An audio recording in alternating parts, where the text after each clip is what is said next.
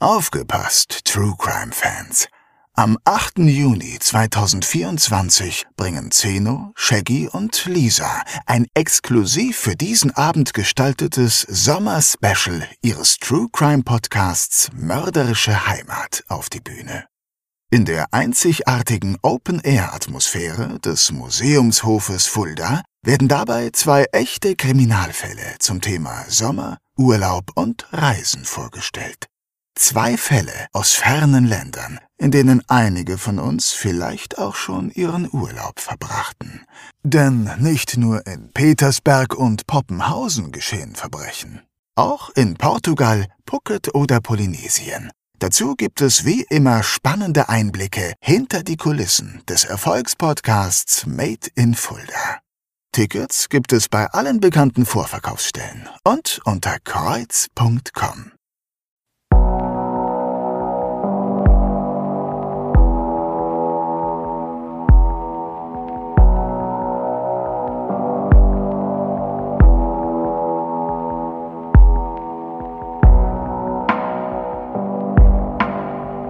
Mörderische Heimat. Der Kriminalpodcast mit echten Fällen aus Fulda, Osthessen und der Rhön wird Ihnen präsentiert von der Stadt Fulda und Rhönsprudel.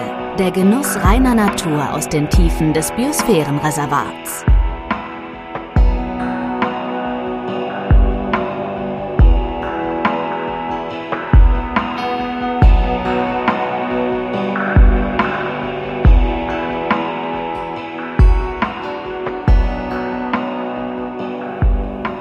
Liebe Hörerinnen und Hörer, hier ist euer Podcast mit echten Kriminalfällen aus Fulda, Osthessen und der Rhön. Ja, hier ist die dritte Staffel Mörderische Heimat. Wir sind zurück. Hm. Heute steht unsere Folge 13 an. Vielen Dank nochmal für eure Treue, eure Unterstützung zu diesem Projekt. Ohne diese Unterstützung wäre das hier alles nicht möglich. Und das bringt mich zu meinem werten Kollegen, der mir natürlich auch im Staffel 3 wieder ja, so schräg, leicht schräg gegenüber sitzt. Denn ohne ihn gäbe es diesen Podcast auch nicht. Natürlich ohne mich natürlich auch nicht, aber ohne ihn auch ganz besonders nicht. Heute mit am Mikrofon der Schriftsteller und Autor zahlreicher Rhön-Krimis. Zeno Diegelmann. Hallo, lieber Zeno. Ja, hallo Shaggy. Ja, du hast recht, ohne dich gäbe es das natürlich auch nicht, das ist schon klar. Und schon gar nicht in der dritten Staffel. Ja. Ja, vielen Dank für die zahlreichen Mails in der Staffelpause. Wir bedanken uns natürlich aber auch bei unseren Sponsoren und Unterstützern. Ja, hier sei eigentlich nur mal exemplarisch vielleicht die Stadt Fulda und Rhönsprudel erwähnt, die bereits in den vorherigen Staffeln mitgewirkt haben und uns nun ebenfalls auch in Staffel 3 die Treue halten. Vielen, vielen Dank. Und wir wachsen immer weiter. Wir hatten das schon in unserem ja, Extra erwähnt, denn unsere mörderische Heimat ist sogar über die Grenzen hinaus ja, bekannt geworden und sorgt für Aufsehen. Wir sind zum Beispiel in den Top-Kriminal-Podcasts in Österreich gelistet, in der Schweiz steigen die Hörerzahlen ebenso, also gerade vor allem im deutschsprachigen Raum kennt man uns mittlerweile so ein bisschen. Ja, also auch hier ein Küss die Hand und Grüezi in die Runde, Shaggy. Nichtsdestotrotz haben wir natürlich auch heute wieder einen Fall mitgebracht, der es in sich hat. Richtig. Ein junger Mann von gerade einmal 17 Jahren wird Opfer eines grausam geplanten Verbrechens. Und ja, wir hören mal rein, ähm, was es dabei genau geht. Es ist der 12. Februar 2011. Zwei junge Männer reisen mit dem Zug von München nach Fulda. Sie haben im Internet eine Annonce entdeckt und wollen vor Ort den Gebrauchtwagen eines Arztes kaufen.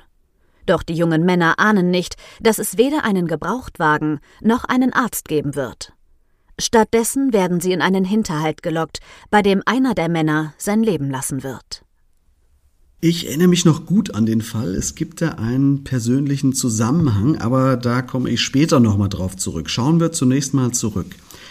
Drei Tage vor diesem 12. Februar, also am 9. Februar 2011, wird eine Anzeige im Internet, genauer gesagt auf einem Portal für Autos aufgegeben. Ganz genau. Bei einem der bekannten Portale für Gebrauchtwagen wird ein VW-Bus angeboten. Also genauer gesagt ein VW T5. Mhm. Der Anzeige wird behauptet, dass ein Arzt aus Fulda diesen verkaufen wolle und man ihn für 17.000 Euro abgeben würde. Und das ist ein, ein guter Preis für einen VW T5. VW-Busse sind ja ziemlich beliebt. Ja, das ist sogar ein sehr guter Preis. Mhm. Zwar nicht nur äh, für Endkunden, also Privatleute, die so einen VW-Bus fahren wollen, sondern auch für andere Händler zum Beispiel, die ihn ankaufen und dann ja, gewinnbringend weiterverkaufen können. Hast du schon mal im Internet ein Auto gekauft nee. oder, oder verkauft? Nee, weder noch. Ja. Du? Ja, ich hab, sogar mein letztes Auto habe ich im Internet verkauft. Und ich muss dir sagen, da tummelt sich so einiges Seltsames an potenziellen Käufern umher. Das nicht gerade sehr vertrauenswürdig immer. Und auch beim Verkauf und der Geldübergabe selbst, das, selbst das ist echt ein, das ist schon ein blödes Gefühl, muss man wirklich sagen. Natürlich meinen wir nicht die, unsere Hörer, die auch mal im Internet ein Nein, Auto Willen, verkauft, verkauft Ist auch so, auch, auch, von beiden Seiten ist ja. das immer komisch. Also ja. der, der, der, Käufer damals, kann ich mich gut erinnern, der dachte bestimmt auch, er wird von mir übers Ohr gehauen oder so. Mhm. Und ich dachte, ich bekomme gleich Falschgeld untergeschoben oder sowas. Also es ist eine komische Geschichte. Also wenn ihr sowas macht, kleiner Tipp, geht mit dem Käufer direkt zur Bank und lasst das Geld dort einzahlen, denn wenn der Käufer es sich dann doch nochmal überlegt, dann wisst ihr, dass da irgendwas nicht stimmt, nur so als kleiner Tipp. Also mir ist das nicht passiert, aber nur so als kleiner Tipp. Oder also lieber dann direkt zum Händler. Oder? Ja, der haut dich zwar auch übers Ohr, aber wenigstens weißt du, wo die Polizei äh, dann hinschicken muss. Verstehe. Das, äh, ja. ja, das ist so. Ne? Aber na gut, kommen wir zurück zu der Anzeige für den VW-Bus. Ja. Denn nun wird auch ein junger Mann in München auf die Annonce aufmerksam. Mhm nämlich unser späteres Opfer Lorenzo M. Der ist so ein richtiger Autonah, obwohl er noch gar keinen Führerschein hat. Aber er sucht das Fahrzeug auch gar nicht für sich, sondern das Fahrzeug soll im Familienbetrieb weiterverkauft werden. Exakt. Äh, Lorenzo ist, wie erwähnt, auch erst 17 Jahre alt. Mhm. Er, er dürfte das Auto also noch gar nicht fahren. Aber Lorenzos Onkel ist Gebrauchtwagenhändler. Äh, man muss dazu sagen, dass es eine große Familie ist und es viele Cousins, Cousinen, Schwager und so weiter. Also es ist eine rumänische Großfamilie aus München oder zumindest bei München, glaube ich. Ne? Genau, also Lorenzo lebt in Neuaubing. Das ist, das ist der westlichste Teil, Stadtteil von München. Okay, also, okay. Ja, jetzt ist es so, am Donnerstag nimmt Lorenzo das erste Mal Kontakt mit dem Verkäufer auf und man wird sich relativ schnell handelseinig. Lorenzos Onkel segnet das Ganze auch ab und gibt ihm also den Auftrag, nach Fulda zu fahren, um das Fahrzeug zu kaufen. Ja, also wie du schon gesagt hast, wird man sich mit dem vermeintlichen Arzt im Internet mhm. schnell einig und ist zufrieden, dass man den Kaufpreis von ursprünglich 17.000 Euro sogar noch auf 14.800 ja. Euro herunterhandeln kann. Ja, und nun äh, soll der Kauf abgewickelt werden. Ja, also sogar noch günstiger. Und schon genau. am nächsten Tag soll es losgehen. Lorenzo macht sich auf den Weg nach Fulda. Aber er fährt nicht alleine. Nee, ein weiteres Familienmitglied begleitet ihn, sein ja, Schwager Aline C. Ja, es ist ein bisschen unklar. Ne? Einen sagen Schwager, manche sagen Bruder. Also es ist zumindest ein naher Verwandter namens Aline C. Der ist auch schon volljährig, hat einen Führerschein und darf dürfte das Auto Probe fahren, oder? Genau, also ich, ich habe in den meisten Unterlagen auch vom Schwager gelesen, deswegen werden mhm. wir auch ähm, jetzt auch beim Schwager letzten Endes bleiben. Der ist volljährig, Alin C. ist, der ist 19 Jahre alt und darf somit auch ja, Rechtsgeschäfte tätigen. Also, denn auch, das dürfte Lorenzo ja natürlich nicht mit 17. Okay, ja. Die beiden Männer sind nun also auf dem Weg nach Fulda. Sie fahren mit dem Zug, das sind rund 600 Kilometer von München nach Fulda, um dort den ominösen Verkäufer zu treffen. Wollen wir uns den schon mal anschauen oder wollen wir, wollen wir damit noch, noch warten? Ja, lass uns damit noch hm, ganz kurz warten. Okay. Lass uns erst noch mal zum Bahnhof nach Fulda gehen. Der wird später nämlich auch noch sehr wichtig werden. Mhm. Okay, gut. Also Lorenzo und Arlene kommen also am 12. Februar 2011 gegen 18 Uhr mit dem Zug aus München in Fulda an. Ja, so ist es. Das Treffen soll in einem Schnellrestaurant am Bahnhof stattfinden. Mhm. Doch der angebliche Arzt holt die beiden sogar am Gleis ab und so laufen die drei gemeinsam über den Bahnhofsvorplatz zum Schnellrestaurant. Ah, jetzt verstehe ich, warum, warum dir das so wichtig ist. Genau. Denn die Männer werden dabei von einer Sicherheitskamera gefilmt. Richtig. Ne? Ja, ja. Wie an jedem Bahnhof sind Kameras angebracht, die das Treiben auf dem Vorplatz überwachen. Und das wird noch von entscheidender Wichtigkeit sein, mhm. denn der vermeintliche Arzt wird hier in Begleitung von Lorenzo und Aline gefilmt. Ja, aber jetzt können wir auf unseren Arzt zu sprechen kommen, denn der ist natürlich kein Arzt, man hat es schon vermutet. Ja, der ist kein Arzt. Also der Mann heißt Oliver P., also nicht Olli P. Ja, Habe ich auch gedacht. Ist, zur, ist zur Tatzeit 38 Jahre alt und, und arbeitslos. Ist dieser Olli, Olli P., sage ich jetzt auch schon, Oliver P. denn schon mal auffällig geworden? Er ist zumindest kein Unbekannter bei der Polizei. Er ist bei einigen Vermögensdelikten auffällig geworden und einmal wurde auch wegen Körperverletzung gegen ihn ermittelt. Also ist er auch vorbestraft? Ja, vorbestraft mhm. ist er, ja. Was ist dieser Oliver P. für ein Typ? Wie, wie sieht er aus? Was, was treibt er sonst? Wie, wie können wir uns den vorstellen? Also, wie gesagt, er ist 38 Jahre mhm. alt, circa 1,80 groß und hat blonde Haare. In, interessant ist vielleicht, dass er ein leidenschaftlicher Taucher ist. Mhm. Er hat sogar eine eigene Webseite, auf der er für das Wochenende nach der Tat einen Tauchkurs in Tauchturm in Siegburg anbietet. Er hat sogar, sogar glaube ich, einen Tauchlehrerschein. Genau, ne? genau Tauchlehrerschein, ja, ja, ja, Und der Kurs wäre auch ausgebucht gewesen, aber ja, zu dem Kurs sollte es dann nicht mehr kommen. Mhm. Ist der verheiratet oder hat er irgendwie eine Beziehung? Nee, also verheiratet nicht, aber er hat eine Freundin. Ja. Maren S., sie ist ähm, 31 Jahre alt und die wohnt in Mücke. Also unsere mhm. Hörerinnen ähm, aus der Region, die sollten Mücke eigentlich kennen. Das ist so ja, Richtung Lauterbach. Ja, ja kleiner, kleiner Ort Richtung Lauterbach, ja. genau. Und da wohnen Sie zusammen, oder? Hm, nee, also Olli, Oliver P., der wohnt in Grünberg.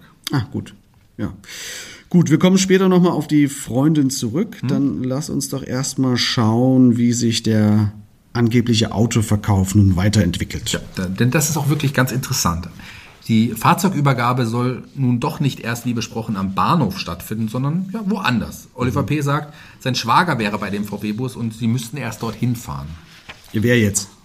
Naja, die drei. Also die müssen quasi zu dem Ort, wo der VW-Bus angeblich steht. Aber äh, Lorenzo und Arlene haben ja gar kein Auto dabei, die sind ja mit dem Zug gekommen. Genau, richtig. Deswegen nimmt Oliver P. die beiden jungen Männer mit einem anderen Auto mit. Ah, also okay. Also er fährt ja, einen ja, ja. 5er BMW Kombi und die beiden Autonarren, also Arlene auch ein Autonah, Lorenzo, wie du gesagt hast, mhm. die schauen sich das Fahrzeug natürlich ganz genau an. Das hat eine Lederausstattung, Alufelgen und so weiter. Und das gefällt Oliver P. nun überhaupt nicht, dass die beiden sich das, das Auto so ganz genau anschauen. Weshalb? Warum? Na, weil ihm jetzt bewusst wird, dass die beiden das Auto bei der Polizei sehr gut beschreiben könnten. Ne? Wenn er seinen Plan jetzt noch durchsetzen will, muss er damit rechnen, dass sie ihn, vor allem auch das Fahrzeug, sehr detailliert beschreiben können. Mhm, verstehe. Also ergo, er hat nun nur noch zwei Optionen eigentlich, oder? Also entweder den, den Plan abbrechen oder alles wie geplant durchziehen mit der Konsequenz, dass er seine Zeugen beseitigen muss. Genau, also jetzt hm. ist, sollte der Plan ja auch klar Verstehe. sein. Genau. Genauso ist es nämlich. Also man muss wissen, dass Oliver P. eine, eine geladene Waffe dabei hat. Mhm. Man geht später davon aus, dass ihm ja spätestens jetzt klar wird, dass er sie auch anwenden muss, wenn er das Geld von den beiden haben will. Denn ja, das ist der Plan. Ja, aber Moment, das, das, ist, das, ist jetzt, das ist jetzt interessant. Wie hatte er sich das Ganze denn sonst vorgestellt? Er, er besitzt ja keinen VW-Bus, den er verkaufen kann. Hat er gedacht, dass sie ihm die, die Kohle vorab geben und er damit einfach abhauen kann? Oder? Hm, na, also wahrscheinlich hat er, hat er gehofft, dass er sie lediglich mit der Waffe ähm, diesem angeblichen Übergabeort bedrohen muss und sie ihm dann hm. die Kohle übergeben. Aber da sie jetzt das Fahrzeug und übrigens auch sein Kennzeichen gesehen haben, ja. da, da, geht das nicht mehr. Mhm.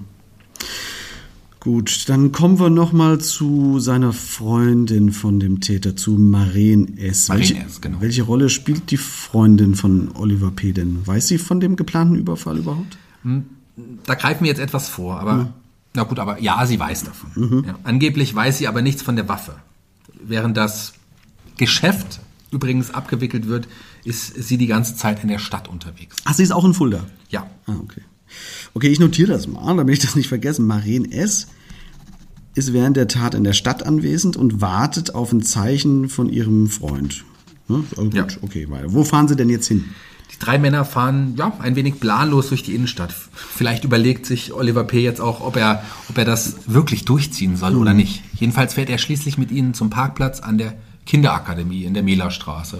Warum ausgerechnet dorthin zur Kinderakademie? Ein VW steht ja nicht da. Also das ist. Naja, also die Kinderakademie ist zu der Uhrzeit natürlich schon zu. Mhm. Dazu ist es dort ähm, zu dieser Tageszeit auch weitestgehend verlassen. Und das Grundstück ist ja, zumindest teilweise uneinsichtig. Ja. Das ist schon ein, ein gut gewählter Ort für so eine Tat. Man, man ist dort auch äh, schnell mit dem Auto auf der Flucht quasi. Jetzt nicht weit hier B27 und so weiter. Ja, und es ist ja auch schon Februar und mittlerweile 19 Uhr, also es ist tatsächlich draußen auch schon dunkel. Ja, stimmt schon. Runter ist dann eher so Industriegebiet und so, dann hm, da weiter genau, Richtung. Genau. Gut, dann kommen die drei da an, aber es steht kein VW-Bus da, denn es, es, gibt ja keinen, das wissen wir. Genau, so ist was es. Ist, was passiert jetzt? Das fällt natürlich auch Lorenzo und Alin auf. Also, und jetzt zögert Oliver P. keine Sekunde und zückt sofort seine Waffe und äh, zögert auch nicht, einen Schritt weiter zu gehen. Er gibt sofort sieben Schüsse auf Lorenzo ab und sie treffen ihn im Rücken und Oberkörper, während Alin, also der Schwager, ja, mhm. flüchten kann. Boah, der schießt sofort los. Mhm. Das ist krass. Mhm. Und Alin trifft der Kugelhagel aber nicht. Ähm, Ja, nicht wirklich. Also ihn trifft nur eine Kugel an der Hose, aber er wird scheinbar nicht verletzt. Und er und nicht Lorenzo hat übrigens auch die, die 15.000 in seiner Lederjacke. Hm. Oliver P. bekommt also keinen Cent. Hm, okay, und jetzt flüchtet Arlin zu einer nahegelegenen Tankstelle an der Künzeler Straße. Mhm. Und jetzt komme ich darauf zurück, warum das für mich eine etwas persönliche Geschichte ist. Dort habe ich nämlich mal gearbeitet, da habe ich gejobbt. Ach, was, und das sagst du mir erst jetzt? Ja, ich wollte dich auch mal überraschen. Okay. Ne? Aber äh, um mich noch mehr zu überraschen, du hast aber nicht äh, zu dem Zeitpunkt dort gearbeitet. Nee, nee, nee, okay. nee. Ich, ich war dort in den 90ern irgendwann, ah. also einige Jahre vor der Tat. Die Tankstelle gehörte damals meinem, meinem Onkel. Mhm. Und jetzt gehört sie übrigens meinem Cousin. Ach, ja. Okay. Also Shoutout an meinen Cousin. Ja. Sagt ihm einen schönen Gruß von mir, wenn er dort mal tanken geht. Jedenfalls. Diegelmann, den hast Ja, Diegelmann, Diegelmann, genau. Künstlerstraße, ja. Tankstelle. Ach Gott, Werbung gemacht. Na Gott. Jedenfalls äh, habe ich für unsere Rubrik natürlich meine Kontakte spielen lassen und denjenigen ausfindig gemacht, der damals wirklich gerade an der Tankstelle seinen Dienst hatte. Das ist äh, nämlich Marc Appelt. Er arbeitet zwar heute nicht mehr dort, aber aber ich habe seine Telefonnummer. Ja, dann würde ich sagen, rufen wir ihn doch direkt an. Das ist doch ein klarer Fall für unsere Expertenmeinung, oder? Ja, das denke ich auch.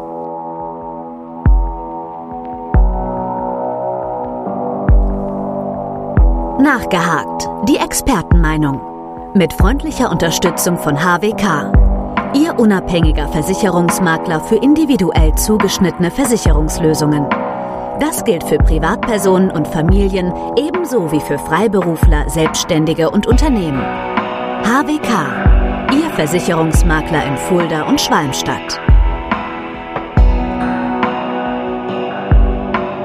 Ja, wir sprechen heute mit Marc Appelt, der damals einer der ersten ja, Augenzeugen kann man sagen, waren, denn er ist damals in der Tankstelle tätig gewesen, wo einer der überfallenen Männer Zuflucht gesucht hat. Hallo, Herr Appelt erstmal. Ja, hallo, Herr Diegelmann. Hallo. Hallo, Herr Appelt. Und Herr Schwarz. Können Sie uns zu dem Moment mitnehmen, als die, als die Tür zur Tankstelle aufgeht und Lorenzo Ems Bekannter hereinkommt? Wussten Sie gleich, was los war oder was war Ihr erster Gedanke? Äh, das Komische an dem Tag war grundsätzlich schon, dass es sehr ruhig war an der Tankstelle. Mhm. Also es war wenig Kundschaft, wie eigentlich selten in den ganzen Jahren, in denen ich da gearbeitet habe. Und auf einmal ging die Tür auf und da kam äh, ein junger Mann, total nervös, hektisch, aufgebracht, kam rein und äh, brüllte halt rum, dass die Polizei kommen soll. Mhm. Mhm. Und ich musste sich dann halt auch erstmal ein bisschen beruhigen und äh, fragen, was überhaupt los ist. Und äh, da sagte der dann, dass sein Bruder wohl erschossen wurde. So, da war mhm. ich, wurde ich dann natürlich auch ein bisschen nervös und musste halt nochmal nachfragen, was genau. Sagte, ja, da drüben mhm. äh, Kinderakademie und äh, wollten ein Auto kaufen und äh, da wurde auf meinen Bruder geschossen und ich bin weggerannt. Okay. Ja, aber ich natürlich, ja. Ja, war das, aber ist das der Bruder? Man, ist es manchmal nicht klar, ist es der Bruder, ist es der Cousin, ist es ein Bekannter? Es wird immer wieder anders ausgedrückt. Nee, der hat Bruder gesagt. Okay, ja. Okay, verstehe. Und hat er, äh, hat er dann auch, äh, hat man, er ist glaube ich auch angeschossen gewesen, zumindest durch die Kleidung gegen Schuss. Das hat er wahrscheinlich noch gar nicht mitbekommen gehabt unter dem äh, Schock. Das, das hat er wohl nicht mitbekommen. Ich habe es auch nicht mitbekommen. Ich habe es auch erst im Nachhinein erfahren. Ja, der war wohl angeschossen gewesen. Mhm. mhm. Aber der stand wohl so unter, auf, unter der Aufregung, unter Adrenalin, mhm. dass er selber gar nicht gemerkt hat. Mhm. Wusste der Bekannte, dass sein Bruder insofern dann Lorenzo schon tot ist oder war das noch unklar Nein. in dem Moment? Nein, er ist äh, während der Schießerei ist er weggerannt. Hm, hm, das wusste er gar nicht. Und was wurde dann unternommen? Kam die Polizei dann erst zur Tankstelle oder ist dann direkt dann zur zum Kinderakademie gefahren? Äh, die Polizei, so wie ich das gesehen habe, kam nicht zur Tankstelle, hat hm. auch vor der Tankstelle gewartet Warum auch immer, weiß ich nicht. Es hat gefühlt eine Ewigkeit gedauert. Hm. Nachdem die Polizei dann auch da war, hat es auch eine gefühlte Ewigkeit gedauert, bis ein Krankenwagen vorbeikam. Mhm. Okay. Mhm. Ähm, waren Sie damals vor Gericht als Zeuge vorgeladen, Herr Appelt? Nein, überhaupt nicht. Das heißt, Sie haben den Angeklagten ähm, auch wahrscheinlich dann nie äh, gesehen? Nein, nein, habe ich nicht. Hm. Sie arbeiten mittlerweile auch nicht mehr an dieser Tankstelle. Nein. Hat, hat das aber auch ein bisschen was mit dem Vorfall zu tun? Nee, das äh, hat überhaupt nicht an mir gehaftet. Also hm. es war halt meine Pflicht. Ich war ja nicht direkt betroffen, von hm. daher hm. konnte ich damit gut umgehen. Das äh, verstehe ich. Aber ja. wie, wie war das für Sie? Hat Sie das schon so ein bisschen mitgenommen? Ich muss ehrlich sagen, ich wusste ja in dem Moment selber nicht, was genau passiert ist. Ich konnte ja nur äh, das äh, auf mich einwirken lassen, was der Gegenüber mir sagte. Hm. Äh, ob der jetzt, ob jetzt einer tot war oder schwer hm. verletzt oder so, das wusste ich ja gar nicht. Es war hm. zwar aufregend für mich in dem Moment, aber ich, ich konnte hm. dem das heißt, Sie haben dann auch erst aus der Presse mehr oder weniger das alles mitbekommen oder hat die Polizei genau. Sie doch nochmal befragt irgendwann oder war das damit nee. erledigt? Gar nicht? Nee, ich habe gar nicht. Ich habe alles aus der Presse mitbekommen. Mhm. Ah, okay. Das ist interessant, ne, dass da gar nicht weiter nachgefragt wurde nochmal, weil es geht ja auch um zeitliche ja, Abläufe. Genau, die Uhrzeiten ja, ja. Und, und, was auch immer. Nee. Und als Sie dann sich der Tragweite des ganzen Vorfalls bewusst waren, wie war, wie war das Gefühl dann für Sie? Haben Sie dann gedacht, oh, ähm, das, also das war ein richtig schlimmer Vorfall. Das ein paar Meter weiter ja, sowas. Ein paar Meter passiert, weiter, ne? genau. Das, ja. das ja. Fulda eigentlich ganz schön heiß ja, so. ist, habe ich mir gedacht. Ja. Vor allen Dingen, weil es der Name Kinderakademie ja. äh, das, das ist dann schon ein komisches Gefühl, denke ich mal. Ja, ja, definitiv. Das heißt, Sie haben auch äh, glücklicherweise hoffentlich auch keine Überfälle oder andere Dinge erlebt an der Tankstelle, sodass da irgendwelche. Das ist ja leider heutzutage ja. auch nicht so selten. Ne? Wir sagen ja auch immer im Podcast, unsere Heimat ist oft nicht so beschaulich, wie man denkt. Also da ist, passiert schon einiges in Fulda. Ja, ja finde ich schon. Also es sehr viel sogar, nicht einiges, sogar sehr viel mittlerweile. Ja. Super, okay, dann haben wir da schon mal einen guten Eindruck bekommen, wie das in diesem Moment war, als dann diese, diese Tat geschehen war mhm. und der Bruder, wissen wir jetzt auch, dass es, oder äh, Bruder genannt wurde zumindest, ja. was auch immer das dann bedeutet, dann ja. als erstes da an die Tankstelle kam zu Ihnen. Ich sag schon mal vielen Dank, dass Sie uns bei den äh, Fragen hier Rede und Antwort gestanden haben. Vielen Dank. Ja. Gerne. Vielen Dank auch von meiner Seite. Jo, wir steigen jetzt wieder ein. Die Polizei ist also verständigt, ein Notarzt ist mittlerweile ebenfalls vor Ort, aber die Hilfe kommt zu spät. Hm. Lorenzo M. ist tot. Und was wir noch nicht erwähnt haben, das ist insofern noch tragischer, als dass Lorenzo bereits ein eigenes Kind hat, das nun keinen ja, Vater mehr hat. Also in, in, der Tat ist es leider so. Trotz seines jungen Alters von 17 Jahren hat Lorenzo bereits eine kleine Tochter. Nein. Tragisch. Na gut, lass weitermachen. Die hm. Polizei nimmt nun ihre Ermittlungen auf. Sie hat die Täter- und Fahrzeugbeschreibung ja von Alin. Und sie hat noch etwas, das du vorhin schon angesprochen hattest. Sie haben nämlich die Videoaufnahmen vom Bahnhofsvorplatz. Ganz genau. Da, da Alin genau beschreiben kann, wo das Treffen stattfand und wo sie entlang gegangen sind, können die Beamten die Aufnahmen sichern und finden tatsächlich die Bilder der Überwachungskamera, als die drei Männer über den, über den Vorplatz gelaufen sind. Mhm. Und jetzt kommt einiges zusammen. Wir fassen mal kurz zusammen. Die Polizei hat eine Täterbeschreibung. Sie hat auch die Beschreibung des Fahrzeugs von Oliver P., der hm. 5er BMW Kombi oder was das war. Genau, ne? genau. Und weil Alin C. sich gut mit Autos auskennt, kann er genau beschreiben, welches Modell das ist und welche Besonderheiten das Fahrzeug auszeichnet. Ja, ziemlich genau. Er kann sich an extrem viele Details erinnern. Das Auto hat eine Dachreling, mhm. Anhängerkupplung, Automatikgetriebe und er sagt sogar noch, äh, dass es 165.000 Kilometer auf dem Tacho hat. Das hat er sich alles gemerkt. Das hat er sich alles gemerkt, ja. Und er ist sich ganz sicher, sicher, dass der BMW mit dem Konstanzer Kennzeichen KN unterwegs war.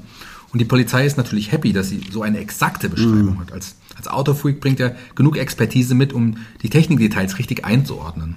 Zumal er selbst ja auch in dem, wie gesagt, in dem Auto mitgesessen hat. Ja, das ist natürlich ein großer mhm. Vorteil, dass der sich so mit Autos auskennt. Die Schlinge der Ermittler, kann man sagen, zieht sich jetzt also langsam immer enger zu, zumal jetzt auch noch Kommissar Zufall mitspielt. Kommissar Zufall, das kann man wirklich so mhm. sagen. Die Aufnahmen vom Bahnhof werden natürlich auch polizeiintern gesichtet. Und einer der Beamten mhm. erkennt sofort auf den Aufnahmen seinen Kameraden aus dem Sportverein in Grünberg, Oliver P. Ach, ja. Das ist verrückt, ey. Gut, und die Ermittler fackeln jetzt nicht lange und schlagen ziemlich schnell zu. In yes. der Zwischenzeit wurde nämlich auch das Fahrzeug tatsächlich gesichtet, und zwar in Frielendorf, das ist im Schwalm-Eder-Kreis. Man findet das Fahrzeug schließlich vor einem Haus in Ferner. Das ist ein 640 Seelendorf zwischen Schwalmstadt und Homberg-Efze. Mhm, genau. Und dort wohnt die Tante von Oliver P. Die hat Geburtstag und der Neffe ist brav zum Gratulieren gekommen. Nur um das Ganze zeitlich einzuordnen, es ist der Montag nach der Tat, korrekt? Richtig, richtig, der Montag ja, nach okay. der Tat. Genau. Ein Sondereinsatzkommando der Polizei trifft ein und vor der Tür steht, tja, der schwarze BMW-Kombi mit dem Konstanzer Kennzeichen. Und warum eigentlich KN? Der kommt doch aus Grünberg, hast du gesagt. Ja, das stimmt, das stimmt schon, aber das Auto ist auf, auf seine Mutter zugeschnitten. Ah, okay, okay, genau. gut. Gut, jetzt trifft die Polizei dort ein. Wie, wie stelle ich mir das vor? Die ganze Verwandtschaft sitzt gemütlich bei Kaffee und Kuchen oder wie, ist das? Ja, so, so, so ungefähr. Also als Oliver P. die Feier verlassen will und in sein Auto steigt, da greift die Polizei zu. Sie stülpt ihm einen Sack über den Kopf und, ja, und fixiert ihn am Boden. Eine, eine Nachbarin sagt, dass das alles wohl ziemlich schnell gegangen sei. Ja, die Tante wird sich auch bedankt haben. Das ist eine, eine unvergessliche Geburtstagsfeier. Davon kann man ausgehen, ja. Ist seine Freundin Maren S. denn auch dort beim Kaffeeklatsch? Ja, äh, das ist sie tatsächlich. Sie wird auch festgenommen, darf aber nach kurzer Untersuchungshaft vorerst zumindest wieder nach Hause. Mhm. Aber auch sie wird noch eine wichtige Rolle spielen. Ja, denn sie gibt sehr schnell an, dass sie Angaben zur Tat machen werde. Mhm. Wahrscheinlich, um sich eine bessere Ausgangslage zu verschaffen. Können wir das schon verraten? Ja, komm, ja, komm. Das, das machen wir jetzt. Yes. Sie, sie, wird zum Beispiel die Polizei zum Versteck der Tatwaffe führen, was ja nicht unerheblich ist in so einem Fall. Ja, ganz genau. Sie führt die Beamten zu einem Ort nahe der Autobahn, an dem sie und ihr Freund die Tatwaffe zuvor vergraben hatten. Und wie ich schon gesagt habe, macht sie das auch nicht ganz uneigennützig, mhm. denn das wirkt sich natürlich strafmildernd bei ihr aus. Also sie kooperiert. Ja, genau, kooperiert, ja. ja.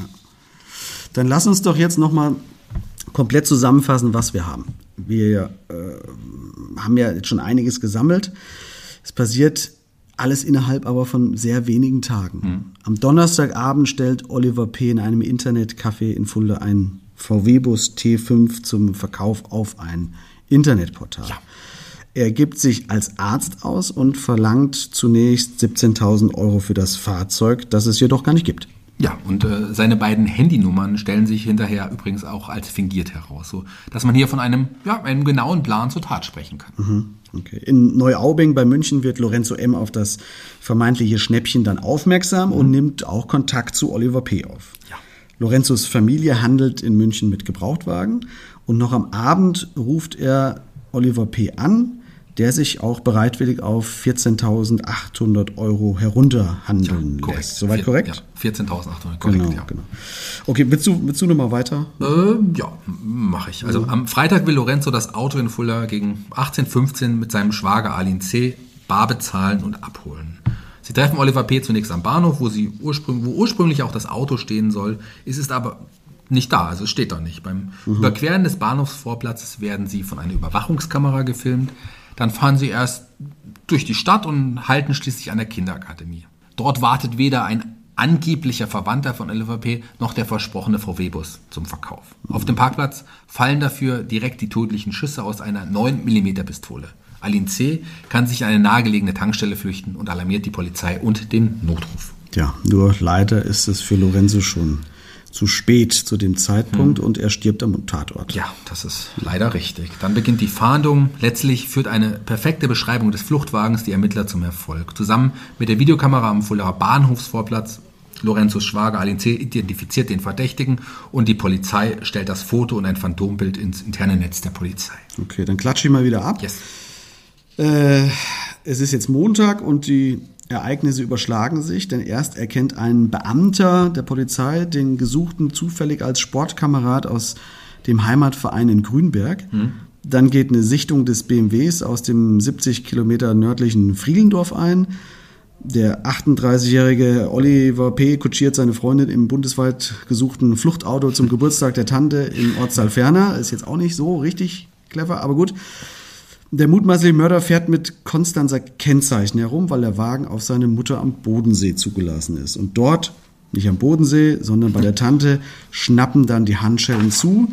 Dann kommen wir doch jetzt zum Prozess, oder? Ja. Ist das okay? Genau. Der Prozess ist nicht ohne. Also man hat nämlich durchaus Bedenken, dass Oliver P. seines Lebens nicht sicher ist. Man hat ihn deswegen schon vorher aus Sicherheitsgründen von der JVA Fulda in eine andere Justizvollzugsanstalt verlegt mhm. und den Aufenthaltsort geheim gehalten. Die ganze Sache ist überschattet von tiefen Schmerz und der tiefen Wut der Familie von Lorenzo. Ja, nachvollziehbar. Klar, also, äh, es waren schon kurz nach dem Tod um die 300 Familienmitglieder oh. aus halb Europa nach Fulda gekommen, um am Tatort zu trauern. Hm. Zur Beerdigung kommen dann sogar über 800 Familienmitglieder, über 800, das musst du dir mal vorstellen. Aus der ganzen Welt strömen die Angehörigen zum Nordfriedhof in München, aus Frankreich, Belgien, Italien ja, und, und sogar aus den USA. Hm. Also man hat beim Prozess einfach Angst vor mhm. und so eine Art Selbstjustiz oder, oder, oder ja. Racheakten der Familie. Ne? Mhm. Aber die verhält sich sehr gesittet, muss man sagen, und vertraut auf die deutsche Strafjustiz. Aber über allem liegt natürlich, das ist ja auch klar, dieser große, nachvollziehbare Schmerz des ja, Verlusts.